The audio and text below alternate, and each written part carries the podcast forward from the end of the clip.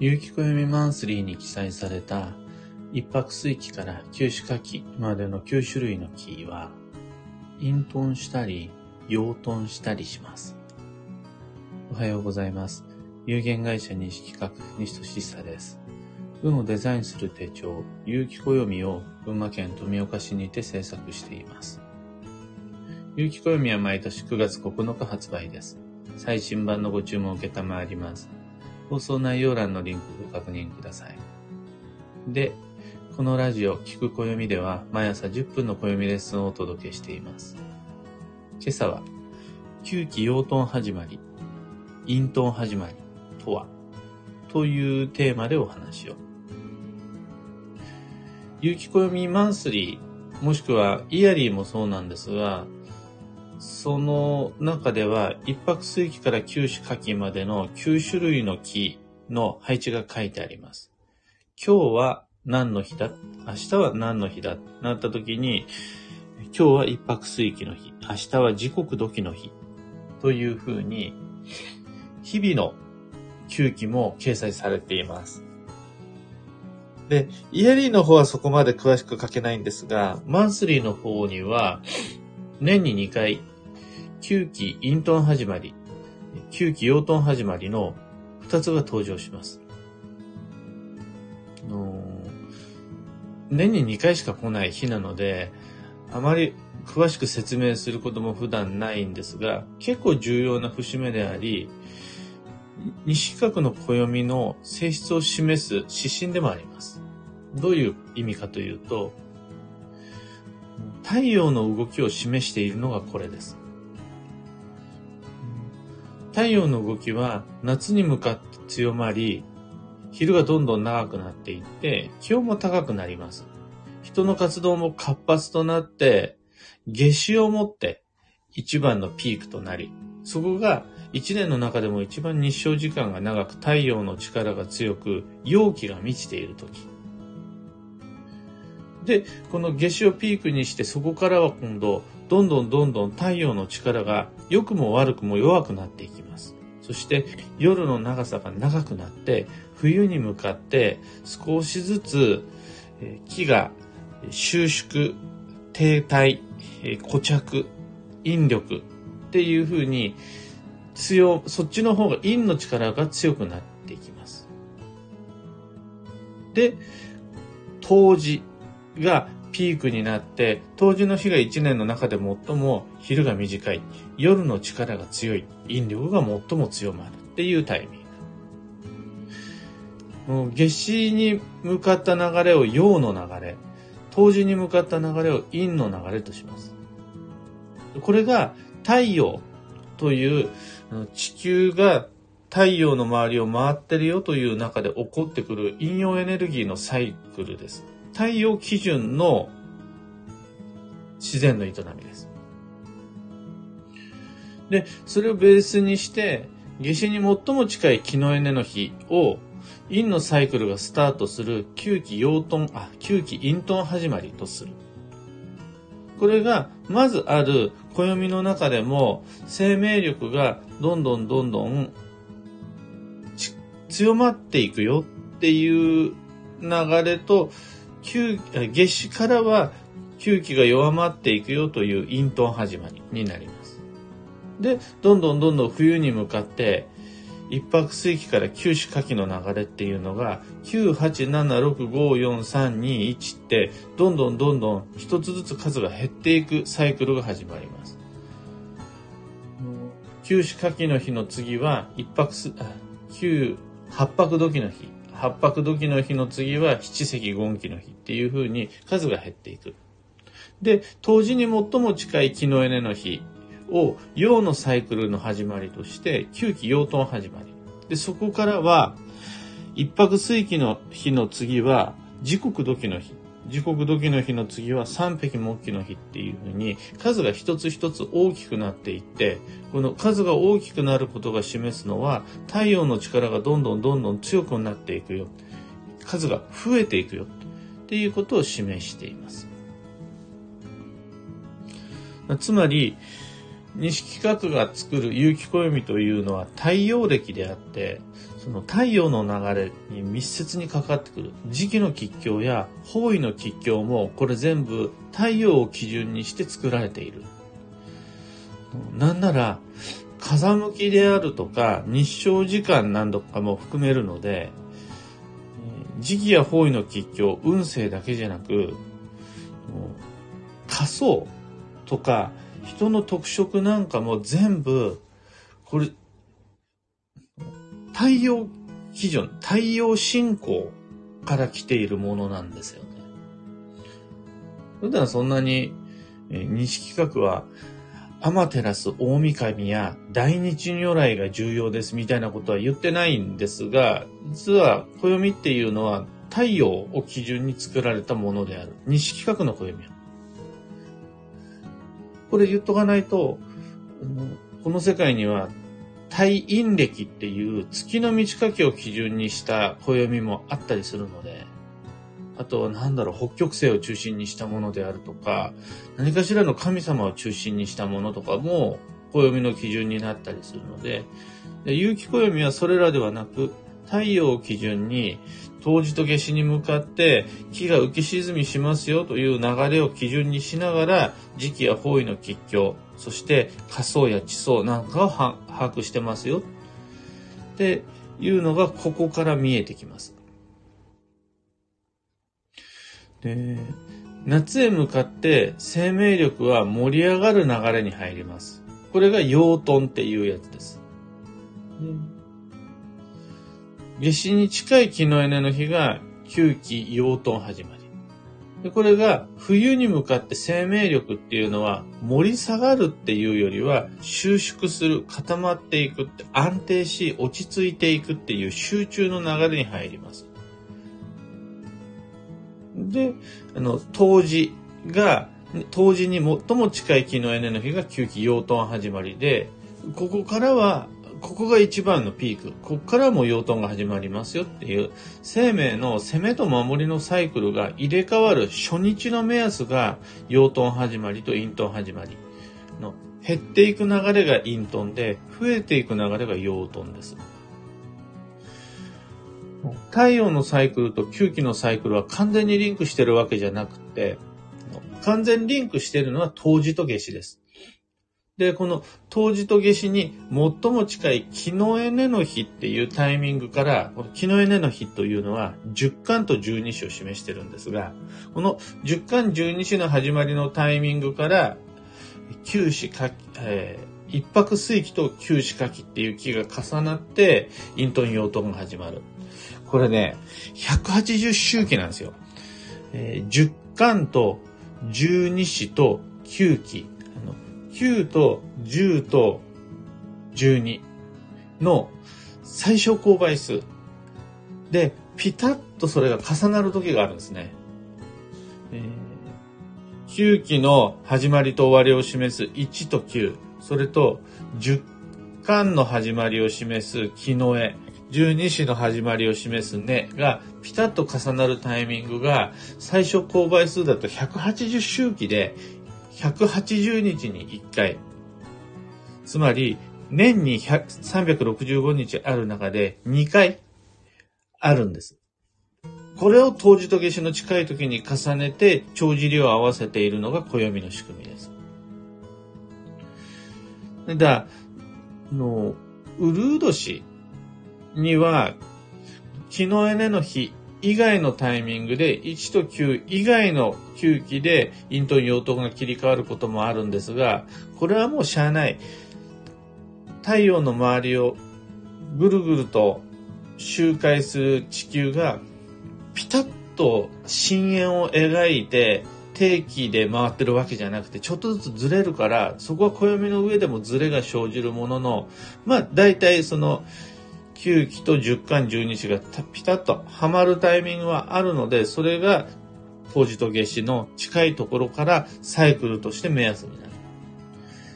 まあ、ここまで知識として持っておければ十分で、こっから先はじゃあどうすりゃいいのっていう話なんですが、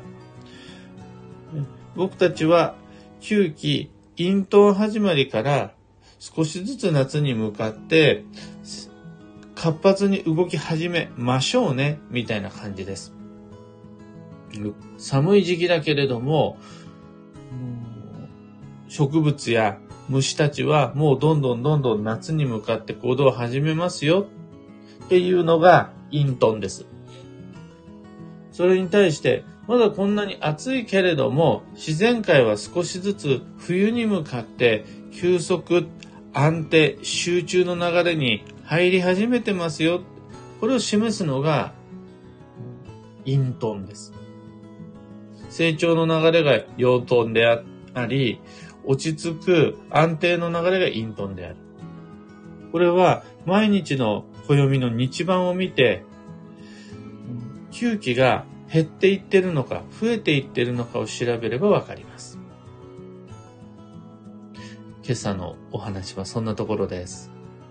二つ告知にお付き合いください。一つ目が、有機暦ユーザーのためのオンラインサロン、運をデザインする暦ラボに関してです。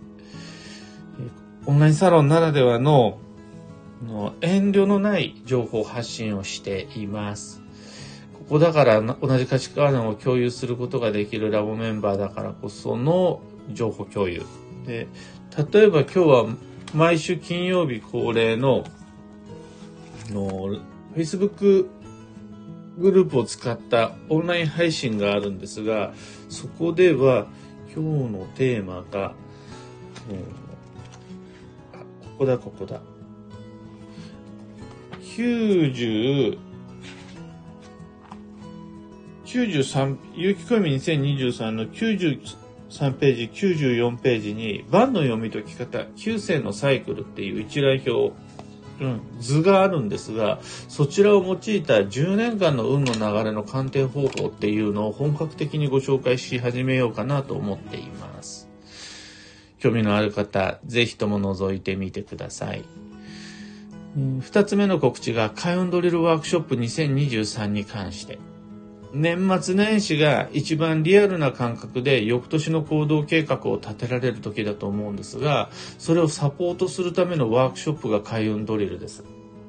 時期や方位の吉凶をヒントにして、来年どんな一年にしようか。いつ、どこで何をしようか。スマホの機種変どうしようか。転職転居はどこでやろうか。なんていう計画を立てるための暦を使った行動計画ワークショップなんですが、Facebook グループを利用したオンライン配信となります。料金は2500円。フォローアップ講座という質疑応答の時間もありますので、どうやったらいいかわからないという人も安心して受講していただけます。えー、期限が2月の3日まで受講可能です。サロンもドリルも詳細のリンク先は放送内容欄に貼り付けておきます。さて、今日という一日は2023年1月の6日金曜日、二十四節気でいうところの召喚です。ちなみにこの二十四節気も太陽の動きを示すワードです。昨日で休息の12月は終了。今日、召喚から助走の2023年1月が始まります。そして、本日は召喚だけではなく特別な日で、木のエネ、一粒万倍日、あと天赦、天赦日、など複数の縁起が重なった本年度最上の開運日です。開運日とは何か良いことが起こる幸運日、ラッキーデーという意味ではなくて、何らかのアクションを起こすことで、運が開く、運を動かせる、そういうきっかけとなる日です。何らかのアクションとは、例えば、開始、終了、再開。